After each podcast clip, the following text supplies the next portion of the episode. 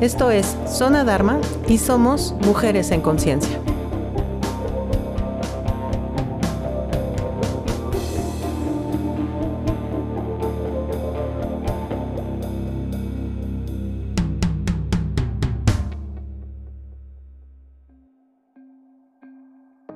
Hola, soy Margot y en este podcast te voy a contar qué son cómo bloquean tu prosperidad y abundancia y cómo cambiar las creencias limitantes.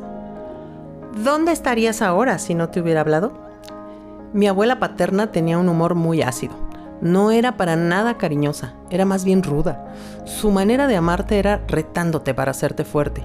Ella nos enseñó cosas como que, por mi culpa, por mi culpa, por mi culpa, Diosito sufría tanto hablaba siempre de la vida anteponiendo la frase en este valle de lágrimas. Creía firmemente que la letra solo entraba con sangre. Ahí sí la libré muchas veces porque yo era bastante lista. Además, recuerden que me dijeron que debía ser perfecta, así que me volví bien machetera para el estudio. Puros dieces para que no tuviera quejas y pretextos para probar su teoría. Todo el tiempo la escuchaba quejarse de la falta de dinero. ¿Qué crees que el dinero se da en los árboles? O la otra, mucho más desagradable y más escatológica. ¿Crees que defeco dinero? Sí que era todo un personaje mi abuela. Recuerdo cuando nos mandaba a la tienda.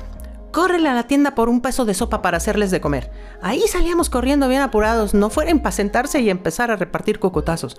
Pero apenas agarrábamos carrera, nos llamaba de vuelta, solo para hacernos la broma y preguntarnos, ¿dónde estarías ahora si no te hubiera hablado? Muy ácida mi abuela, pero esa anécdota me hace recordar una pregunta que hizo un coach que sigo en las redes sociales, Hugo Ketzeri se llama. También lo voy a invitar más adelante para que nos enseñe otras formas de cambiar las creencias limitantes. Él preguntaba casi lo mismo, ¿dónde estarías ahora si hubieras conseguido ser lo que soñabas de niño? Yo respondí de inmediato, sin pensarlo casi, cantante. Cuando era niña, lanzaron la convocatoria para encontrar a Anita la huerfanita. Era una puesta en escena, supongo que de Televisa. Recuerdo cómo le rogué y le supliqué a mi mamá que me llevara a las audiciones. Me aprendí la canción completita y la ensayaba frente al espejo por horas, pero fue inútil, porque a pesar de todas mis súplicas, no me llevaron. Lolita Cortés se quedó con mi papel, por cierto. Después hice otro intento en Valores Juveniles Bacardí. Llenaron un auditorio de aspirantes a cantantes y yo me quedé sentada toda cohibida porque audicionó gente que obviamente era profesional. Así que ahí mismo decidí que yo no tenía oportunidad y nunca me animé a pasar. En otra ocasión, una estación de radio, la XCW, tenía un programa llamado La Hora Menuda. No hagan cuentas de mi edad.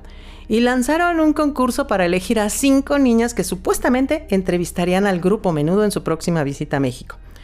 Pues me aventé y participé. ¿Y cuál sería mi sorpresa? Que de hecho quedé entre las cinco finalistas. Es lo más cerca que estuve del estrellato. Eligieron a dos chiquillas claramente con más tablas que yo. Hasta ahí llegó el sueño de ser cantante, locutora, periodista o lo que pasara primero. Pero claro que no iba a rendirme tan fácilmente, ¿no? Y ya más grandecilla, que me meto a estudiar canto con un productor que, disculpará mis lagunas mentales, pero no recuerdo su nombre.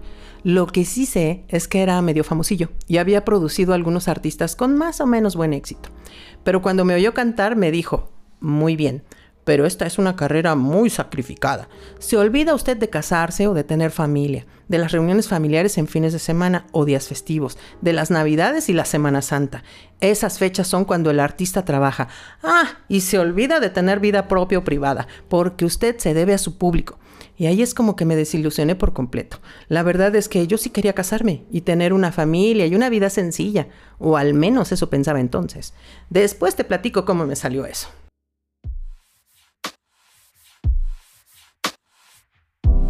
Hoy que lo veo en retrospectiva, me doy cuenta que pude haberlo tenido todo.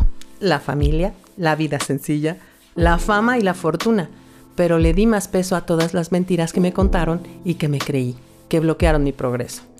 Ah, pero tú no vayas a creer que fue solo una vez. Han sido, por lo menos, más de dos ocasiones en las que por andarme creyendo el cuento de que yo era otra persona, dejé ir preciosas oportunidades que, como bien sabemos, son como los amaneceres. Si no los ves a tiempo, se te pasan. Hoy estoy aquí para compartir contigo todas esas veces que metí la pata, con o sin conocimiento de causa, pero que me sirvieron como aprendizaje. La verdad es que en cuestión de espiritualidad y sanación emocional soy más bien de lento aprendizaje, pero ya tengo un sexto sentido para detectar dónde y cómo me estoy boicoteando y me siento en el compromiso moral de compartirte mis experiencias con la esperanza de que te ahorren algunos golpes y porrazos en tu camino hacia la liberación.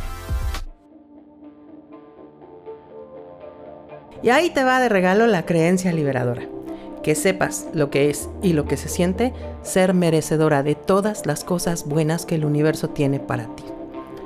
Esta descarga energética en forma de pequeña meditación se encuentra en la sección comunidad de mi website zonadharma.com. Pues esta es mi historia. Cuéntame la tuya. Déjame tus comentarios en mis redes sociales. Arroba Zonadharma en Instagram. Arroba Vivir en Dharma y arroba Mujeres en Conciencia en Facebook Únete a nuestra comunidad de mujeres en conciencia en la página web zonadharma.com. Y si tienes algo que contar y me lo quieres compartir, te dejo mi correo electrónico vivirendharma.gmail.com. Acompáñame en este viaje. Aprendamos juntas a sanarnos y con suerte, eventualmente, encontraremos la forma de reconectarnos con el amor.